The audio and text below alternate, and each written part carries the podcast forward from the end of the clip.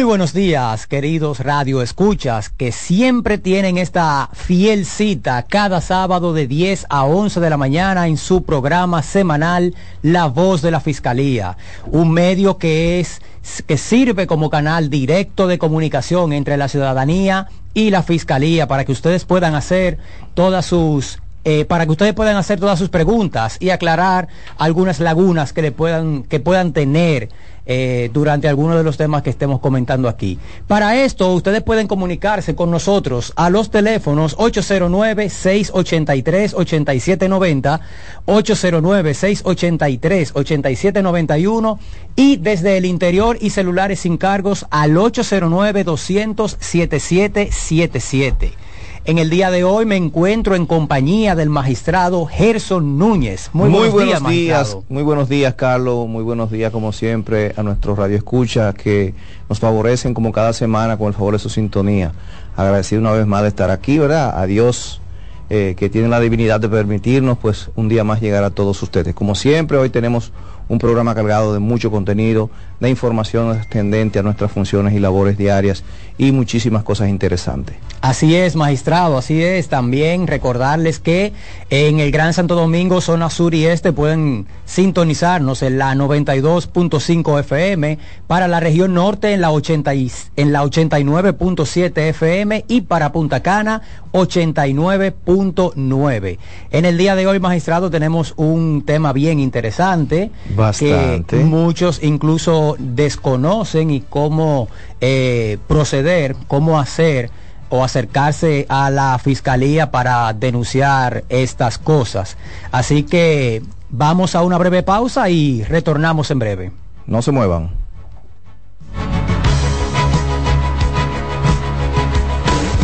Estás en sintonía con CDN Radio. 92.5 FM para el Gran Santo Domingo, zona sur y este. Y 89.9 FM para Punta Cana. Para Santiago y toda la zona norte en la 89.7 FM. CDN Radio. La información a tu alcance. Hola linda, ¿cómo tú te llamas? Tú siempre pasas por aquí. Vamos a dar una vueltica, la vamos a pasar muy bien y tú puedes pedirme lo que tú quieras, princesa. Aunque algunos hombres ven a una mujer, una niña siempre es una niña. No hay excusas. Pagarle por sexo con dinero o regalos es un delito. Denúncialo. 1-809-200-7393. Terminemos con la explotación sexual de niños, niñas y adolescentes. Un mensaje de esta emisora, la Procuraduría General de la República ¿Sabías que mantener un embarazo producto de una violación, incesto o cuando la vida de la mujer está en peligro es una violación del derecho a una vida digna? Tus derechos sexuales y derechos reproductivos son derechos humanos. Conoce, actúa y exige. Violencia de género es apoyarnos en alguna forma de abuso de poder para lograr que las mujeres se sometan a nuestra voluntad, logrando así que dejen de ser personas y se conviertan en objetos al servicio de nuestros caprichos y con serios daños físicos y psicológicos. Hombre dominicano, respeta el derecho de la mujer a vivir libre de violencia. Tu masculinidad es un gran poder para construir el buen trato. Mano a mano por una masculinidad sin violencia. Un mensaje del Centro de Intervención Conductual para Hombres de la Fiscalía del Distrito. Tengo derecho a vivir en paz. Soy capaz de tomar mis propias decisiones. Nadie tiene que elegir por mí. Tengo derecho a vivir sin violencia. Rompe el silencio. Llámanos. Línea Vida 809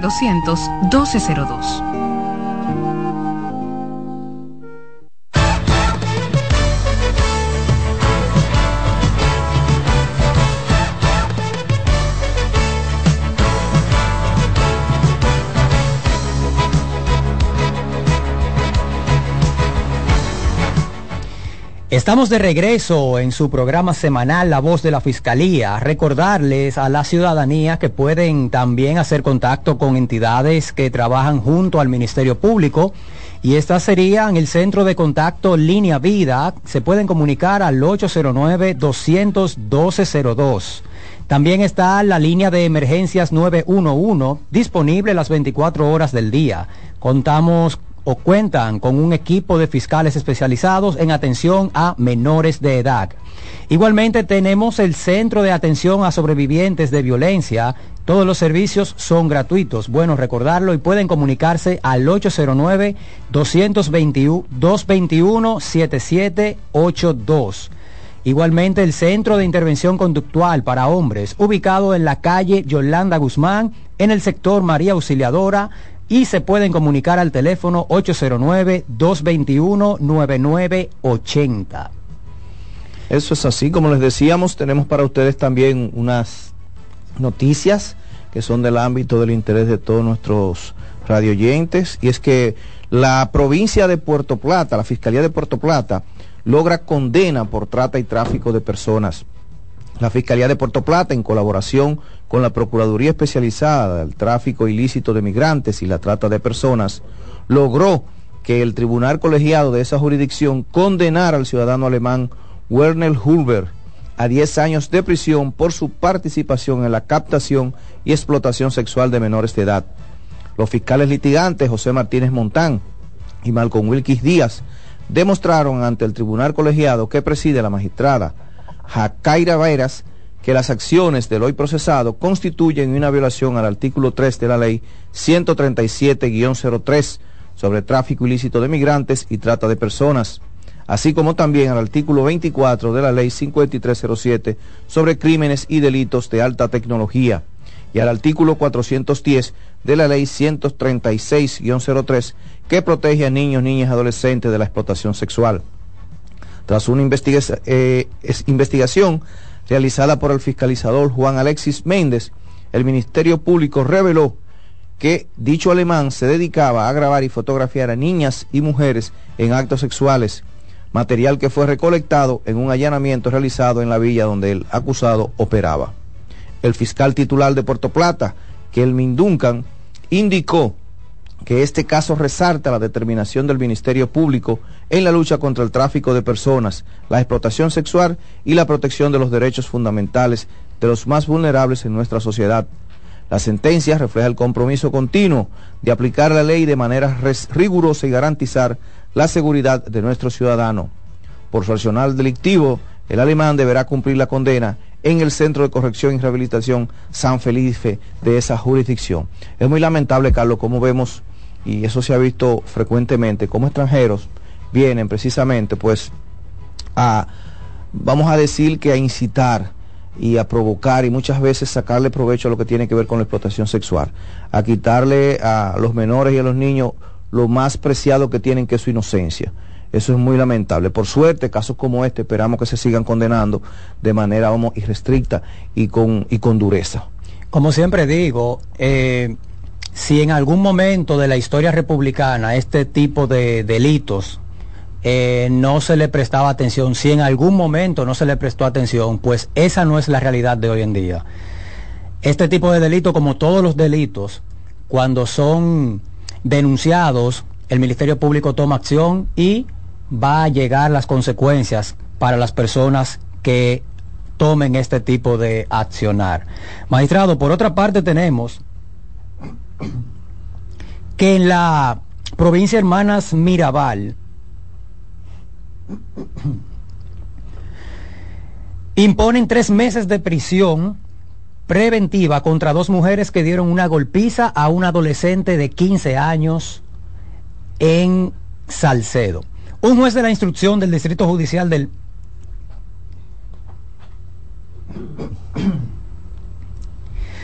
Un juez de la instrucción del Distrito Judicial de, Hermanas Mirabal impuso tres meses de prisión preventiva en contra de dos mujeres a las que el Ministerio Público le imputa propinar una golpiza a un adolescente de 15 años de edad en medio de una trifulca ocurrida en la ciudad de Salcedo el pasado 5 de febrero. La decisión fue tomada por la jueza Yudelka de León del juzgado de instrucción de esta demarcación, en contra de las nombradas Albanis Lisbeth Sánchez Jaques y Caroline Lisette Cuevas, por los golpes ocasionados a la menor de edad de quien se omite su nombre por asuntos legales. De acuerdo con la solicitud de medidas de coerción presentadas por el Ministerio Público, el padre de la jovencita relata que mientras se encontraba en su lugar de trabajo, llegó otra llegó su otra hija de 12 años manifestándole que a su hermana la estaban agrediendo, por lo próximo al parquecito de la Canquiña de la ciudad de Salcedo.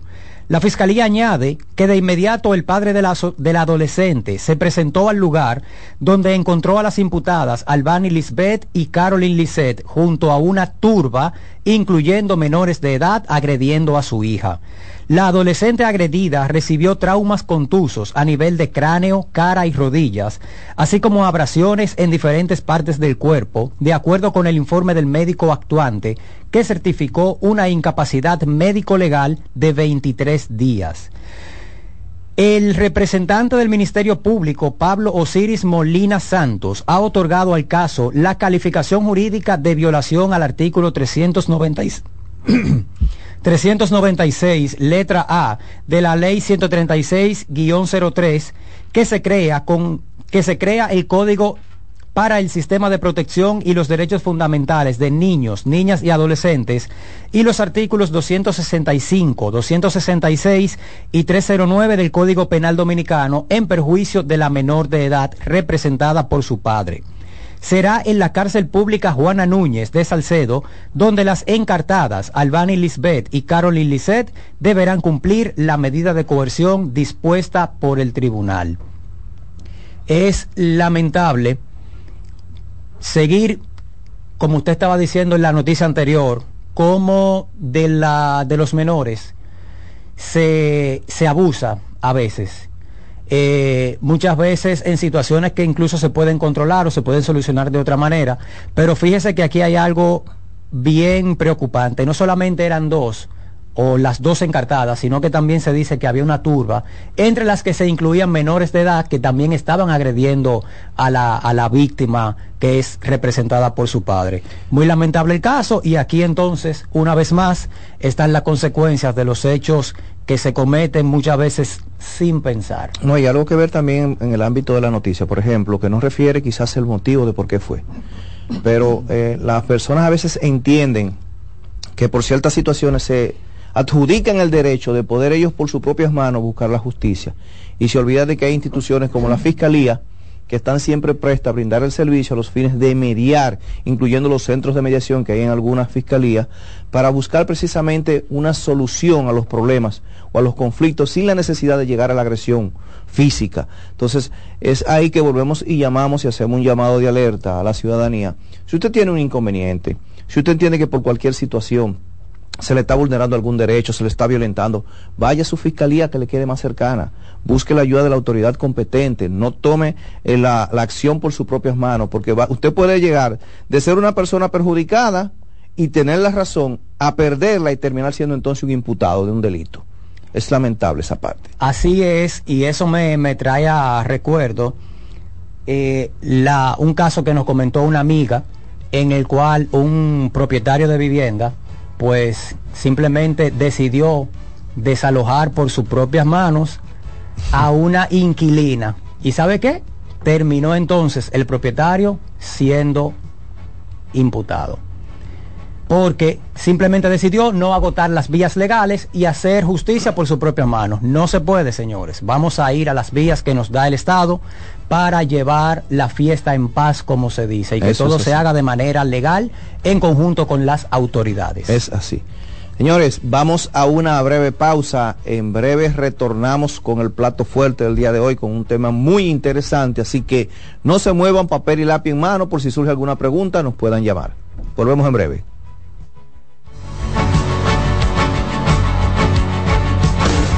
Estás en sintonía con CDN Radio.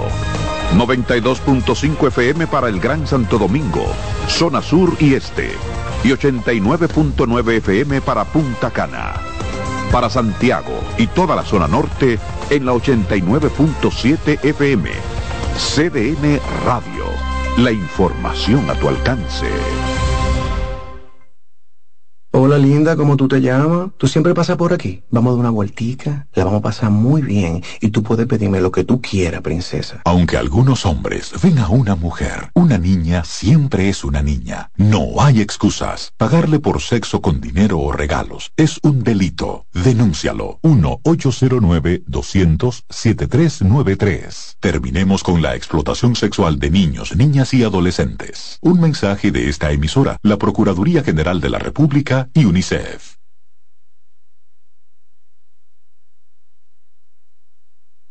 Tengo derecho a vivir en paz. Soy capaz de tomar mis propias decisiones. Nadie tiene que elegir por mí. Tengo derecho a vivir sin violencia. Rompe el silencio. Llámanos. Línea Vida 809-200-1202.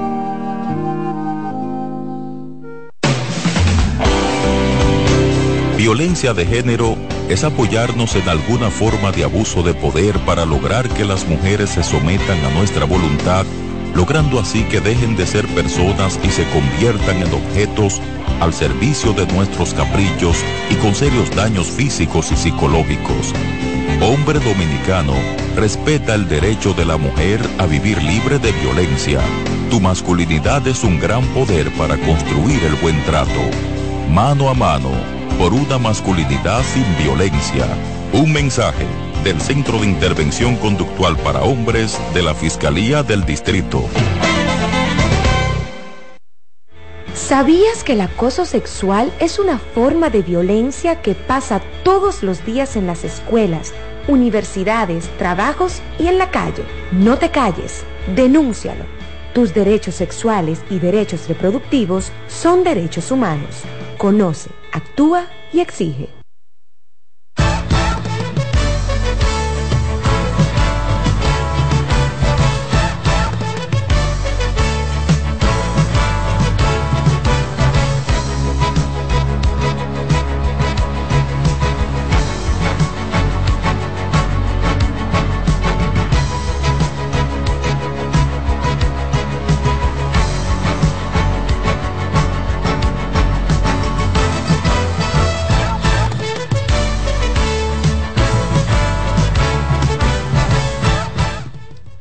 Continuamos aquí con usted en este su espacio, la voz de la Fiscalía, ya con nuestro plato fuerte del día de hoy. Como siempre, por si surge alguna pregunta en el interín de la entrevista, eh, usted pueda comunicarse con nosotros aquí a cabina, los teléfonos 809-683-8790.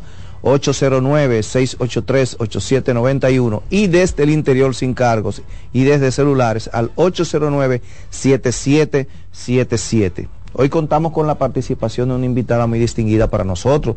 Ya esta es su, segunda visita, ¿verdad? Su segunda visita, Su segunda visita.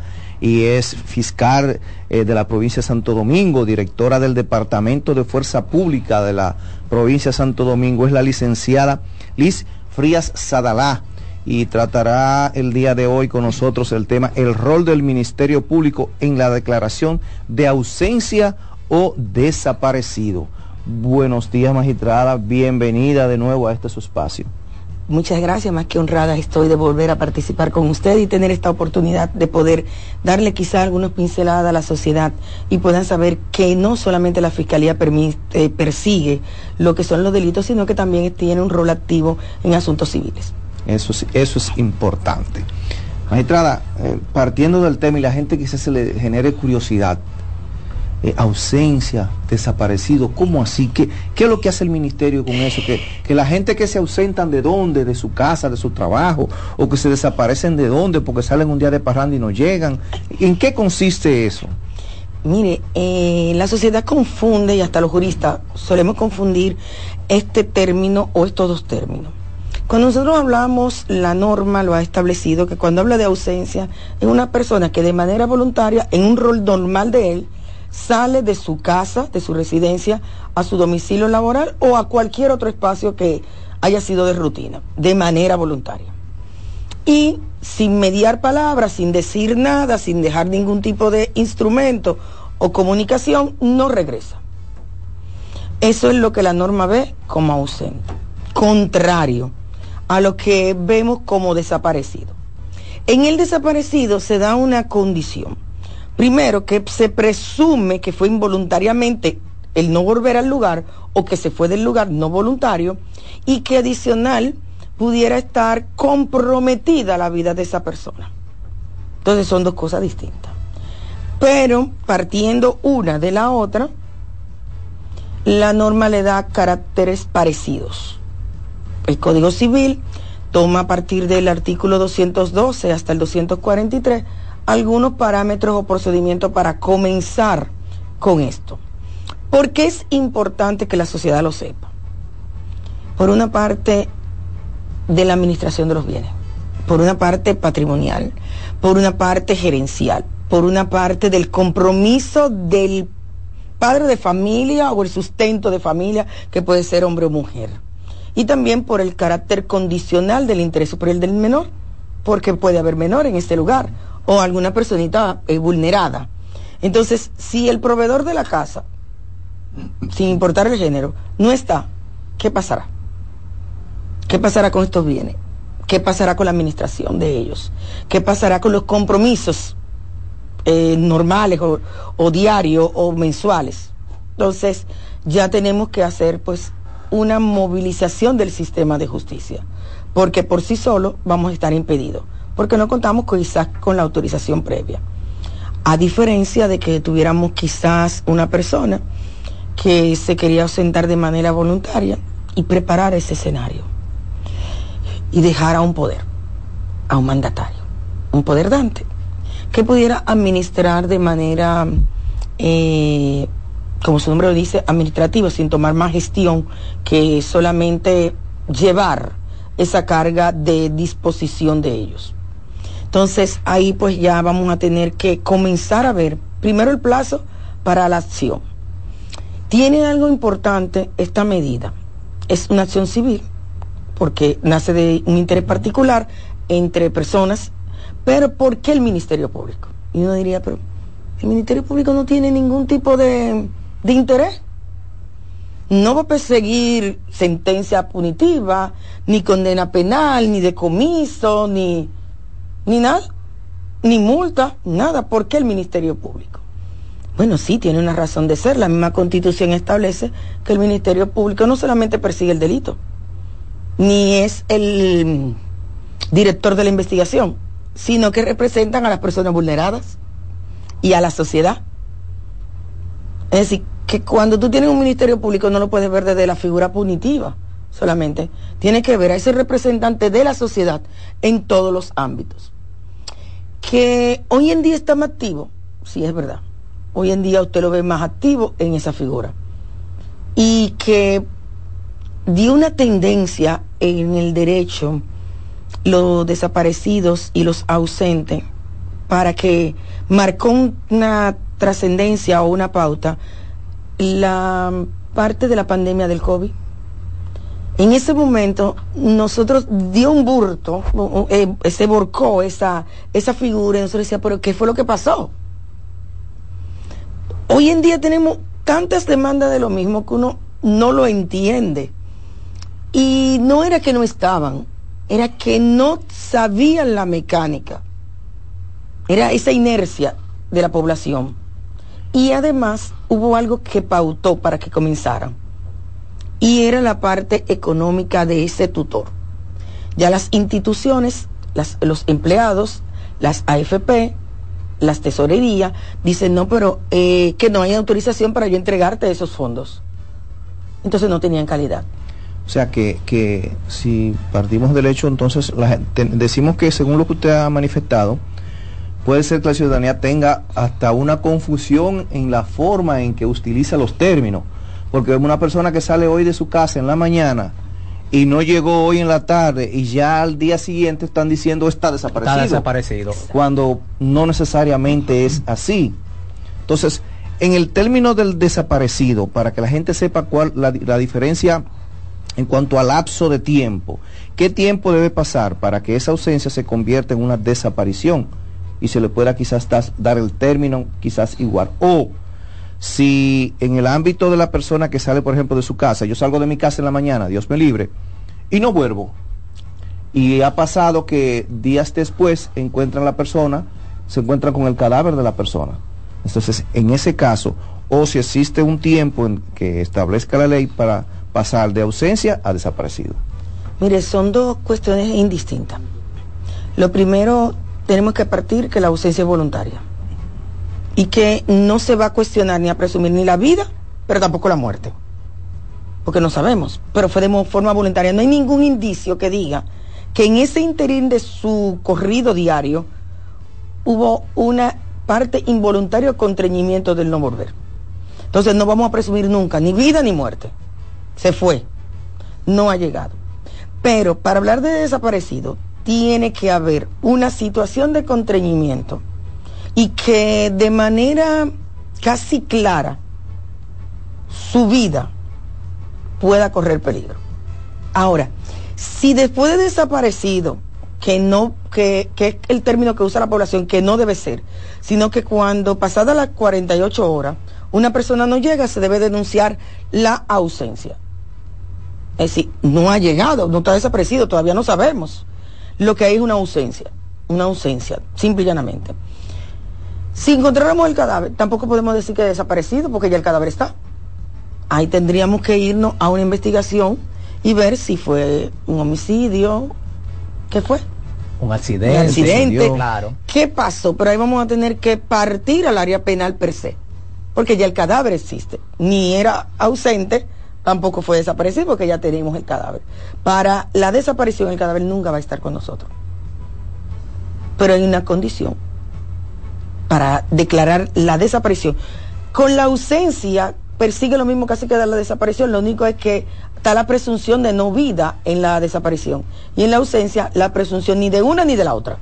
Okay. sino la voluntariedad de yo no llegar. O sea, podemos decir que el que está ausente es que simplemente no sabemos dónde está pero no quiere decir quizás que haya padecido ni nada por el estilo. Ahora, después de pasado el tiempo, se convierte ya en, una desaparición.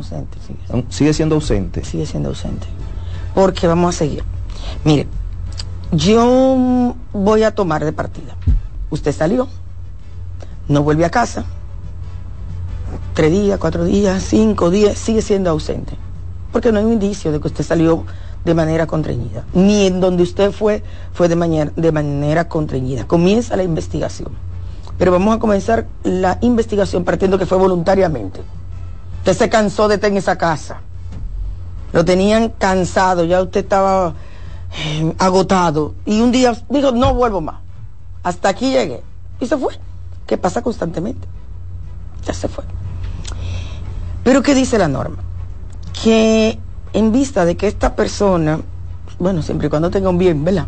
o algo de administración, porque una persona que no tenga nada ni cuenta se da que no está ahí. Pero eh, imaginémonos que esta persona tiene sí ciertas condiciones, eh, ciertos compromisos, esposa o esposo, herederos, y lo normal de una sociedad productiva. Eh, la ausencia, si menos cierto, es judicial, porque tiene que apoderarse el tribunal, en este caso la norma ha dicho que es el tribunal de primera instancia ordinario, pero luego con algunas eh, normativas, pues ya los tribunales se han eh, atribuido y se han especializado, entonces el tribunal que va a ser va a ser el tribunal de familia, de primera instancia, pero en funciones de familia, para sala de familia.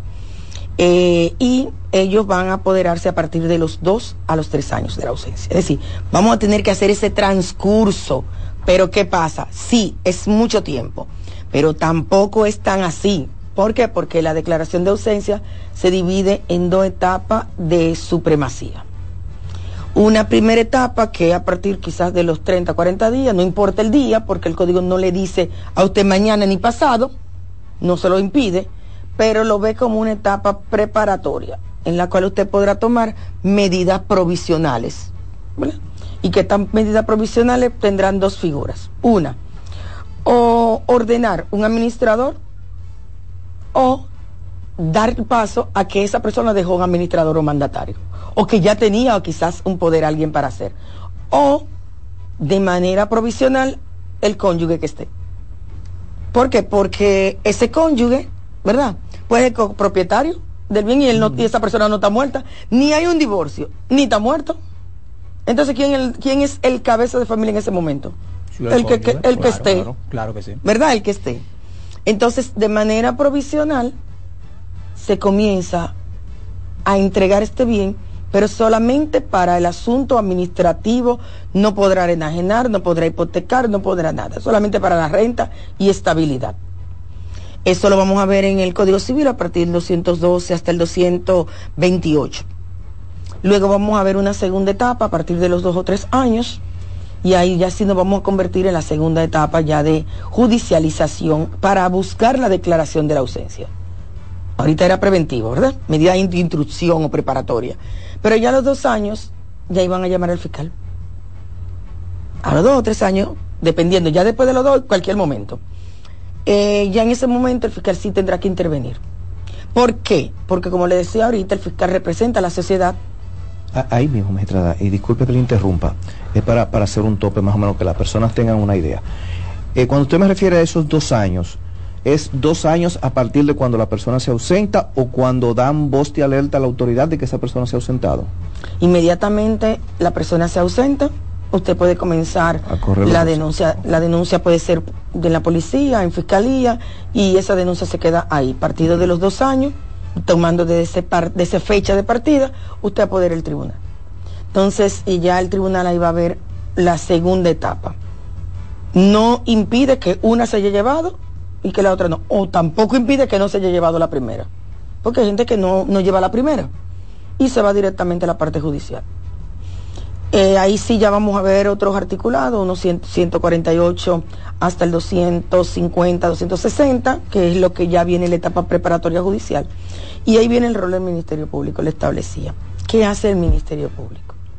El Ministerio Público, como su nombre lo dice, pues como director de la investigación, va a proceder a hacer una investigación. Partiendo primero de dónde esta persona reside dónde esta persona labora, dónde esta persona permuta constantemente. También vamos a ver los movimientos financieros, los movimientos telefónicos, los movimientos de tarjeta de crédito. Vamos a ver toda esa data. Y además vamos a hacer el levantamiento en las jurisdicciones de la policía y en las jurisdicciones propiamente del área de homicidio de la fiscalía vamos, no importa que este caso haya sido en el distrito, en provincia o en cualquier, tenemos que tocar todos esos, todos esos ámbitos y pedirle una certificación. ¿Tenemos denuncia a nombre de esta persona? ¿Hay algo que no, certifícame que no, sí, mándame la denuncia. Entonces, partiendo de ahí, voy a buscar si se apoderó, si hay un fiscal investigador, si, ¿qué pasó? Si me parten de que no, pues ya estoy, sigo caminando en que no puedo hablar de un homicidio ni puedo hablar del secuestro, sino que sigo en la figura del desaparecido. El desaparecido. Entonces, eh, ya voy caminando y ese es el error del Ministerio Público. Imaginémonos que no encontremos, de repente, que no ha pasado, eh, una persona que sí se asentó de casa, pero inmigración me dice que salió fuera del país. No es desaparecido lo que esté ausente. Decidió irse, cogió un vuelo y se fue. Me fui, no vuelvo más, o por lo menos por ahora no. Y ahí, ahí, ahí me llega la idea, pero eh, a veces uno eh, escucha cosas jocosas. Y por ejemplo, bueno, que decía, ah, no, mira, eh, no estaba muerto, era de parranda que estaba. ¿Qué pasaría con, Ay, un, sí. Con un ausente que salió un buen día y no lo encuentra? Cinco años después, él llega, miren, yo llegué, salí y volví ahora porque estaba harto y me fui un tiempo y volví. Y esa persona, con todo ese procedimiento y todo eso que se ha dado, ¿qué sucedería? Muy buena pregunta. Eh, lo primero es que, como dije, es a partir de los dos años a tres, ¿verdad? En ese interín yo voy a poner un administrador judicial. El fiscal va a- junto con el juez, pues toman la iniciativa para administrar estos bienes. Eh, esta persona, de manera eh, judicializada, tendrá el compromiso junto con un notario que vamos también a asignar, eso es a partir de 248, 200 eh, y siguiente, 148 y siguiente también, van a asignar un notario. ¿Qué va a hacer ese notario en ese interín de, esta, de este proceso? Va a hacer el inventario de todo, mueble, inmueble, pasivo, activo, cuenta, y va a tenerlo ahí. Va a presentarle de manera la compulsa al juez y al Ministerio Público. Llegó el señor. Si llega a los cinco años está todo muy bien porque la, la administración de su bienes era provisional, va a encontrar todo muy bien. Pero imaginémonos que el tiempo de análisis de esa persona haya sido de 15 años, que es lo que más, eh, ya y ya sí comienza a hacerse una administración definitiva. ¿Por qué? Porque ya vamos a presumir de dos acciones.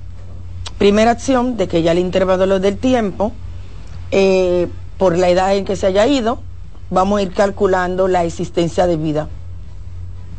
Y los bienes no pueden permanecer inersos. Pero todavía no tienen la, la potestad de, de heredero nadie. Pero ya sí va a haber autorizaciones judiciales, tanto por opinión del Ministerio Público y por el juez, de que hay que vender algo para lo que están en la casa, por decir. O hay que tomar una decisión más gravosa, hipotecar, porque el muchacho se enfermó. No sé. Entonces ya, si a los 15 años esta persona volviera, solamente le vamos a devolver la quinta parte de lo que haya. Si vuelve mayor a los 15 años, la décima parte. Y si va después de ese intervalo, lo que encontremos. No, ya ahí pues se va Lo que encontró. lo que encontremos, lo, que haya. lo que Y haya. si, y si- Pero y puede si ser por- a bien y a mal. Ahí voy. Voy para allá. Puede- si, si es, por ejemplo, que el administrador es muy bueno y el que era el mal administrador era el ausente, y lo que, y, y lo que dejó fue muy, pues dejó 5, pero encuentra 30, entonces esos 30 son de él. Sí, así mismo es. Lo que encuentre. 854, bueno, pero claro, a partir de después de los 15 en adelante, claro. ¿verdad? 30 años más tarde probablemente. Eh, sí, va a encontrar, por eso es que digo, hay ventaja y desventaja, ¿verdad? Eh, puede que encuentre una quinta parte, que es lo que te, pueda- te va a dar la ley, una décima parte, o de lo que encuentre, la totalidad de lo que O encuentre. no encuentre nada. O no encuentre nada. Pero no puede demandar, no puedes hacer nada, pero todavía eso no se termina ahí. Ese, si fuera el hombre o la mujer que estuvieran casados y se fue, después de un tiempo prolongado, cuando ya se declara la ausencia, la- cualquiera de los dos puede contraer matrimonio y no puede ser impugnado cuando el otro vuelva. Y, y, y ahí, ahí me y ahí va a haber algo bueno. La comunidad de bienes va a estar partida. Ajá, pero, pero otra cosa, y, y que, y que me surge ahí también. En el ámbito de lo que tiene que ver con responsabilidades. Tú te fuiste, duraste 20 años tú tenías un niño menor de edad, nunca cumpliste con tu responsabilidad como padre sabiendo que tenías ese hijo, simplemente porque tú te dio la voluntad de irte. Claro, te ausentaste. Ya cuando tú vienes, ya el niño es mayor de edad y tú dices que tú no tienes ninguna responsabilidad. ¿Qué sucede en esa situación? Ahí vamos a traer el interés superior del menor como parte de los herederos. Recuérdese que para hacer la declaración de ausencia o la demanda en declaración de ausencia, ¿quiénes la pueden hacer a principio? Pues, porque es algo interesante para darle respuesta a eso lo puede hacer un acreedor. Yo quiero, yo quiero, este hombre no aparece, esta mujer no aparece, pero tal lo viene ahí y su continuador es jurídico. Y tiene una deuda conmigo. Y tiene una deuda conmigo. Yo, yo, yo necesito saber el estatus de mi deuda, cómo que me la van a pagar. Y ese acreedor puede convertirse en el demandante. No con las mismas condiciones, pero puede accionar. Puede accionar los hijos mayores de edad, puede accionar un familiar, puede accionar su cónyuge. Esa, es la, línea de acción. Puede accionar el Ministerio Público y hasta el Estado, dependiendo de la manera oficiosa en que estemos hablando. Y como ahorita le dije, a principio tenemos una administración provisional partiendo ya de 15 años, 30 años, pues ya esa administración provisional se va convirtiendo en definitiva. En definitiva. Y cuando ya se convierte en definitiva, es como eh, se hace un, es una trayectoria larga para llegar a la definitiva, pero sí se hace. En ese interín vamos a contar la edad de supervivencia de una persona, de su fecha de nacimiento a la fecha actual. Y se, se entiende que después de 30 años una persona desaparecida o que haya cumplido los 100 años de, digo, de vida, ¿verdad? No va a aparecer entonces ahí se convierte en definitiva. Ahora, con relación al menor de edad, eh, la ley 396 del sistema de protección de niños, niños y adolescentes eh, tiene, vamos a decir, un vacío de alguna manera. Lo único que prevé el código y esta ley en el artículo 74 es que el derecho de autoridad del padre queda suspendido queda suspendida. Es decir, yo no puedo mañana, como una ausencia, eh, ir calculando lo que es la pensión alimentaria. Pero eso se va a, tratar de buscar un bajadero para evitar cualquier daño colateral al menor que le afecte utilizando la medida preventiva y entonces del beneficio de los bienes que el administrador o la persona que esté administrada tiene que cubrir esa parte, porque va a haber siempre un representante y el Ministerio Público va a representar al, menor y vamos a buscar la renta, ¿verdad? O la manutención de esa figura. Ahora, el ausente se le superdita todo el derecho de autoridad para tomar decisiones porque no sabemos quién es y por ende parte de suspender la autoridad también estaría eso con eso consigo lo llevaría. Interesante, preocupante pero interesante. Pero hay un mecanismo de ayudar. Ah, sí. Sí, haciendo la, de, la administración, haciéndole de esa manera. Bueno, la administración, ¿qué sucede entonces cuando son, eh, tenemos una esposa, tienen hijos, pero hay otros hijos? Dicen, no, ¿y por qué tiene que ser la esposa que administre? No y hay una, una disparidad entre quién debiese ser el administrador. ¿Qué se hace en esa situación? El tribunal entonces toma la decisión de poner quizás un administrador eh, eh, independiente, por así si cabe el término, o buscar un administrador eh, y no que sea ninguno de los dos, suponiendo que la esposa quiera ser administrador o los hijos que sean mayores quieran ser administradores. Hay una excepción. El cónyuge siempre será el administrador de manera primaria, al menos que se le pueda probar alguna forma de dilapar. ¿Por qué? Porque él no está divorciado y él es el dueño de su bien, ni ha muerto.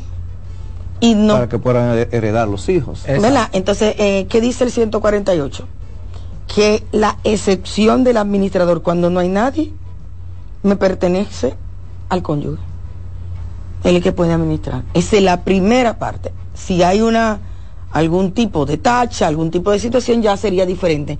Y no en la totalidad. Porque por más tacha que tú tengas, hay una masa de comunidad de bien con excepción, también hay otra excepción, que ese, ese, ese cónyuge, no importa que sea la mujer o el hombre, diga, mira, yo me voy a casar. y esa comunidad de bien va a quedar ya eh, restringida o, abolida o no tendrá los efectos jurídicos como tal. Yo retiro mi 50% como copropietario y este otro 50% se lo cedo a, los legítimos herederos. Pero ya tendríamos que haber llegado a la parte de la decisión administrativa definitiva o esperar esa decisión de un nuevo matrimonio. Si no es esa decisión de un nuevo matrimonio, esa persona cónyuge será automáticamente la persona calificada. Porque es su propio bien. Surge, y siempre me gusta tocar el tema de lo que, vamos a decir que estadística. Eso es un, un hecho que se da frecuentemente, que las personas desaparecen, eh, que se ha llevado procesos en cuanto a que el Ministerio Público pues declare la ausencia. Y, Mira, eh, yo estoy en ese departamento desde el 16 de octubre del año 2019. Partiendo de ahí, puedo te- tengo una estadística. En el 2019 eh, conocimos tres casos. Primero, también por, la, por lo largo del proceso. Puede darse el caso que el proceso haya conocido, se haya comenzado con otro fiscal de ese departamento. Eh, pero tomando en consideración mi participación directa, que ya por los seis años que voy a cumplir, cinco años y pico, pues ya me ha tocado la- eh, eh, eh, enlazar todo el proceso. Y el año, ese año, pues conocimos cuatro. En el 2020 ya venía, venía la pandemia, 2021, ¿verdad? Pues ahí no tuvimos, eh, porque los tribunales estaban cerrados. Pero en el 2020, 22, que fue creo que, que fue en junio, que, que ya se habilitó todo, ahí hubo una sorpresa en esta figura. Llegaron juntos como 12. Wow. Y tenía razón de ser. Hubo muchos problemas mentales para ese tiempo. El encierro, la convivencia obligatoria, eh, esa falta de oxigenación familiar, por llegarlo de alguna manera, pues eh, desprendió muchas personas que se desesperaron y se fueron. Partieron. ¿Para dónde? Como decía usted, no se sabe. No se sabe. Entonces, sí, en ese momento, pues eh, tuvimos como 12 eh, y ya para el 2023 eh, tuvimos seis casos y en el día de ahora, 2024, tengo dos. Tengo dos. Magistrada, eh, como se ha dicho aquí en, en el desarrollo del programa, hay varias razones por las que una persona puede simplemente ausentarse. Cuando ya se hace la declaratoria de desaparición, ya entonces aquí se está buscando con o sin vida a una persona. ¿Hay algún protocolo cuando se encuentra de una o de otra manera? Por ejemplo, una persona desaparecida se encuentra con vida se le informa inmediatamente a la familia, primero se tiene una entrevista con la persona que desaparecida, ¿hay algún derecho que se protege antes de qué sucede en ese caso? Sí, siempre se va a proteger ese derecho de sus bienes y el derecho a su estado civil, ¿verdad? A, to- a todas sus doc- documentaciones partiendo de la protección de la ley 659, que es el aspecto civil. Y siempre vamos a curar o a pretender eh, respaldar toda esa figura de la personalidad jurídica de esa persona. Eh, y durante el proceso de ausencia, que vuelvo y digo que, la- que, que- hacemos un juego entre ausencia y desaparición, en ese interín de la ausencia, que me puede llegar hasta 30 años, ¿verdad? Y que el protocolo va cambiando a partir del tiempo, él va a estar protegido. Pero va a estar protegido tanto por la Junta Central Electoral, que es la que determina, ¿verdad?, las documentaciones jurídicas o las actas jurídicas, y por el Ministerio Público, que siempre deberá proteger. Pero, ¿verdad? va a haber un parámetro de protección, porque nosotros no somos los administradores judiciales. Nosotros vamos a opinar sobre la administración de esos bienes y vamos a partir de que la administradora sea el cónyuge o vamos a partir que el administrador sea un administrador judicial o un mandatario que la persona desaparecida o ausente haya dejado. Eh, si lo encontramos con vida, vamos a primero a investigar, el Ministerio Público va a hacer de inmediato la intervención, porque pudiéramos estar hablando de un secuestro, o pudiéramos estar hablando de que se perdió, o, de una pérdida mo- momentánea de la mente. Eh, una persona hemos visto casos y, es interesante saberlo, el Fiscalía ha tenido casos, eh, sobre todo en mi persona, que se han declarado enajenadas mental gente y que luego no son. En ese mismo punto, magistrada, el accionar del Ministerio Público inmediatamente hay una persona que se encuentra con vida, es investigar las causas de su desaparición, pero se le informa a la De su familia ausencia. de su ausencia, perdón, pero se le informa a la familia inmediatamente o se agota un procedimiento antes de. Primero que nada, vamos a ver cómo fue que lo enteramos. Porque pudo haber sido un familiar. O pudo ser por una denuncia o un llamado de 911 o, o una denuncia anónima. Entonces vamos a ver cómo llega la información. Entonces, si me llega de manera anónima o por 911 y no por un familiar directo, yo primero voy a acudir a buscarlo, ¿verdad? A identificar quién es, a llevarlo a un psicólogo de las unidades que nosotros tenemos y vamos a ver su estado mental. Y desde ahí entonces vamos a hacer lo que es el levantamiento de la declaración del motivo por el cual y a comenzar a recoger las evidencias para que ellas no se vean contaminadas, porque ¿y si fue un familiar que lo desapareció? o lo secuestró, ¿verdad? Ahí Entonces, principalmente ahí con, es que con las personas que, que sufren de, de Alzheimer.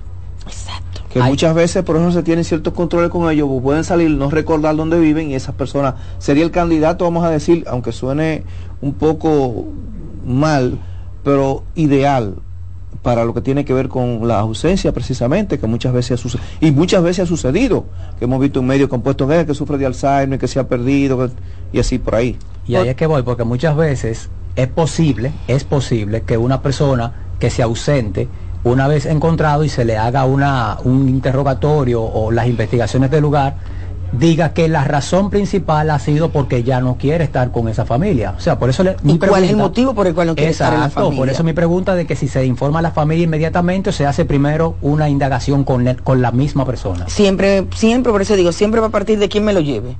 Porque si me lo llevó un familiar que lo encontró, me- yo, voy, yo voy a interrogar a ese familiar cómo fue que tú lo llegaste hasta donde él. Pero si es por otra vía, voy primero a tener la captación de la información, eh, vamos a hacerle lo que son los certificados forenses médicos para ver su estado físico de su cuerpo, ¿verdad? Luego una certificación de su estado mental. No lo interrogamos, sino que se le permite una declaración abierta porque e interrogarlo sería casi revictimizarlo porque no sabemos la razón primaria. Entonces vamos a hacer un levantamiento de la información y vamos a, a caminar los mismos pasos que él, acompañado de mano. Entonces, eso sí, vamos a verlo de manera administrativa.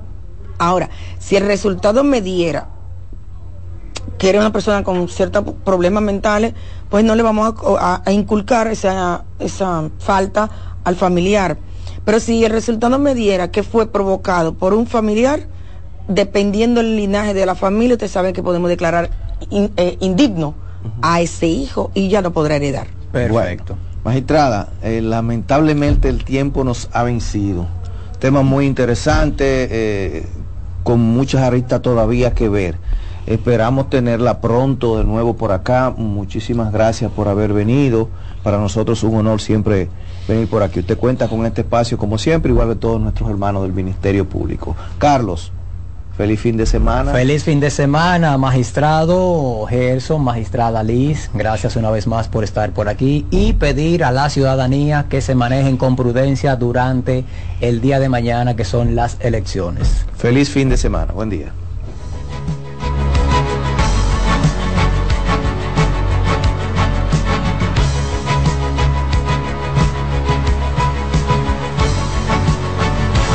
Por CBN 92.5 hemos presentado La Voz de la Fiscalía, un dinámico espacio de interacción permanente entre la Fiscalía del Distrito Nacional y la ciudadanía. La Voz de la Fiscalía, innovación, fortaleza, coherencia. La Voz de la Fiscalía. Escuchas CDN Radio, 92.5 Santo Domingo Sur y Este, 89.9 Punta Cana y 89.7 toda la región norte.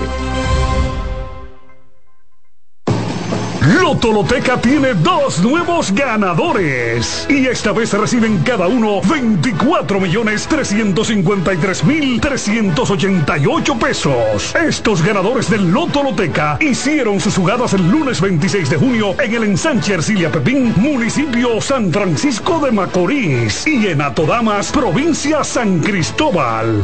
Loto Loteca, el juego cambió a tu favor. Somos una mezcla de colores bellos, rojo, azul y blanco, indio, blanco y negro. Y cuando me preguntan que de dónde vengo, me sale el orgullo y digo, soy dominicano hasta la taza. Que nos una más que el orgullo que llevamos, tomando No hay nada que nos identifique más como dominicanos que nuestro café Santo Domingo. Mi café Santo Domingo, pues hasta la taza. Agenda Climática Radio. Con Jim Suriel y Miguel Campuzano. Junto a Jimmy Hensen, Nelly Cuello y Manuel Grullón. Analizan la actividad climática y los más recientes fenómenos meteorológicos ocurridos en República Dominicana y el mundo. Agenda Climática Radio. Los juegos de la NBA están en CDN Deportes. La 78 octava temporada regular de la NBA, que se extiende hasta abril del 2024, así como los playoffs, que comienzan el 20 de abril. Los puedes encontrar en CDN Deportes, la casa de la NBA. Carlos Santos Management presenta sábado 24 de febrero en el Teatro La Fiesta del Hotel Caragua. Santo Domingo de Noche. Guillo Sarante.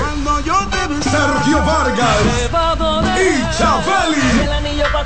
Busca tu boleto en Huepa Ticket. CCN de Supermercados Nacional y Jumbo. Información al 809-922-1439. Invita CDN. Ahorra tiempo. Con tu paso rápido, evita las filas y contribuye a mantener la fluidez en las estaciones de peaje. Adquiere tu kit de paso rápido por solo 250 pesos con 200 pesos de recarga incluidos.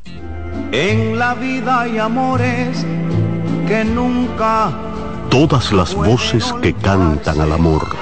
yo la quería más que a mi vida. Todo el romance musical del mundo. Todas las canciones que celebran los más dulces recuerdos. Eso es Colombo en Bolero. Domingo, de 2 a 3 de la tarde por esta emisora. En CDN Radio, la hora 11 de la mañana. Y ahora con nosotros, Mister Deportes, Fran Camilo. Thank you.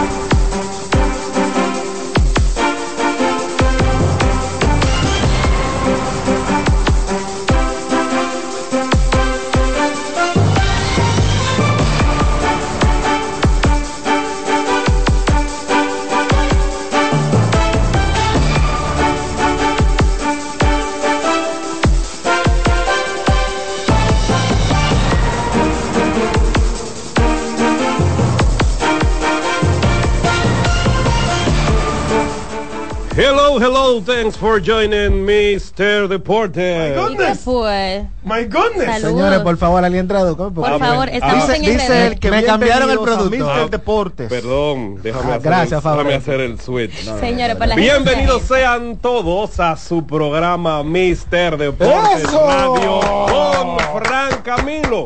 Solamente que hoy estaremos sin Fran Camilo porque lo tenemos asignado. Está en Indiana el jefe. Cubriendo el fin de semana de estrellas, estaremos de la NBA, estaremos haciendo contacto con Fran Camilo en unos momentos para darnos las actualizaciones, lo que se ha vivido, lo que se espera. Inició ayer el fin de semana de estrellas con algunas atracciones, el juego de celebridades, Rising Stars. eh, hoy se espera lo, lo- más esperado olvídese de, la competencia de donqueos, olvídese de la competencia de habilidad. No, no, no. Stephen Curry contra Sabrina Ionescu. Es lo que se está esperando hoy. Ya mañana entonces es el partido Las Estrellas del Oeste contra el Este. Entonces ahorita estaremos hablando con Fran Camilo para que nos indique cómo está el ambiente, cómo se lleva en Indiana, que lo recibió una nevada. Pues sí, él no, no la quería, pero si sigue las redes de Mr. Deportes, usted se dará cuenta que sí, la nevada le está dando en la. Y ya luego de un tiempo estuve eh, unas vacaciones, unas merecidas vacaciones. Ya estoy aquí nuevamente, dándole siempre las gracias a Dios por un programa más, un día más, para compartir con todos ustedes los acontecimientos deportivos. Y a mi izquierda, la más hermosa de la cabina, la mujer de San Cristóbal, que se detiene en los semáforos. Oigan, el, los palos del peaje. Sin ella tener el paso rápido, suben cuando ven la jipeta. Perlabrito, buenos días. Oye, ahora, Y ustedes no señor. aplauden. Wow. Después de que yo me. Wow. No, es que, es Ey, que nos ya- quedamos ya- anonadados. No, esa, esa presentación Atónitos. tuvo grande liga. Hola, Buenos Perla. días, Angels, bienvenido. Ya, ya ustedes escucharon que Angels vino con un canal diferente porque, Ah, porque lo teníamos, lo teníamos por ahí en una, en unas vacaciones en la hermana República de Canadá, En mi otra patria. en su otra patria, como él dice. otra No, no, él, él ya lo, ne- lo niega. San Ey, Cristóbal. nunca. Serie, serie 002. Pero yo no lo niego, sí, Serie 2, orgullosamente. Y aquí estamos como cada sábado. Hoy tenemos muchísimas informaciones, tanto de la NBA, lo que está pasando en este fin de semana de las estrellas, pero también tenemos información sobre el básquet local y unas reglas Una que ahí. salieron de la, de la Federación Dominicana de Baloncesto, que obligó a los jugadores a asociarse ya de manera organizada Ah, sí. para poder entonces hacer frente a esas resoluciones que sacó la Fedombal. Yo Muy vi- interesante la semana para el baloncesto local aquí en República Dominicana. Yo vi que sí, en publicaciones en las redes sociales, que luego de haber eh, la federación puesto las reglas, algunas limitaciones en cuanto a monto, cantidad de torneos, entre otras cosas, entonces se reunieron los jugadores con la, con la federación y la reunión la reunión salió, salió bien y como dice Perla, se formalizó ahí entonces ya una asociación de jugadores de baloncesto y vamos a estar entrando en detalles más adelante. También me acompaña, señores, ustedes dicen que yo duro mucho para venir. Y no, que vacaciones, que esto, que lo otro, sí es cierto. Pero ese señor, en cuanto a poderío, eh, poder adquisitivo, ha aumentado bastante su poder adquisitivo y entonces a veces él saca tiempo para compartir con sus viejas glorias, con sus viejos, viejas amistades. El señor Ariel Melo, el alcalde, hoy está con nosotros, señor. Cuando me atraquen por ahí. Los muchachones cogieron la seña. buenos días, buenos días a todos los que nos escuchan, buenos días compañeros en cabina. Sí, pasaron muchas cosas desde la última vez que, que estuve por aquí. De hecho, eh, un equipo repitió. por Hasta el Licey ganó. cosas, hasta el Licey volvió a ganar. Sí, Y volvió a ganar sobre todo. y bueno, eh, Oye, volvió a ganar, es lo más importante. Volvió a ganar, así es. Perdimos ¿Quién fue en la serie del Caribe ganó? también.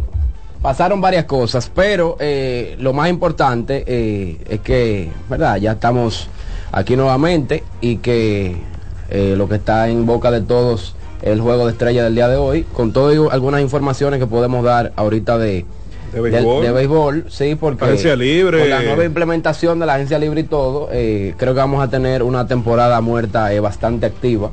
Bastante Y- viva. Este Claro. año, los que terminaron muy, los que iniciaron la temporada muerta muy activa el año pasado, cuando arrancó la agencia libre, recuerdo como ahora que fueron los toros. Fue el equipo que arrancó a cartera abierta y en las publicaciones solamente vi la contratación de Luis Liberato, vamos a estar entrando en detalles más Que se adelante, quedó, se quedó. que se quedó Liberato con el equipo de los toros, vamos a estar entrando en detalles más adelante sobre algunos movimientos. Ya Audo, ustedes lo han visto en las redes, dijo que todos los agentes del, del equipo de los Tigres del Licey, de los bicampeones, se quedarían con el equipo y así lo anunciaron. Los Leones anunciaron sus contrataciones también. Eh, las Águilas anunciaron a las ligas que ya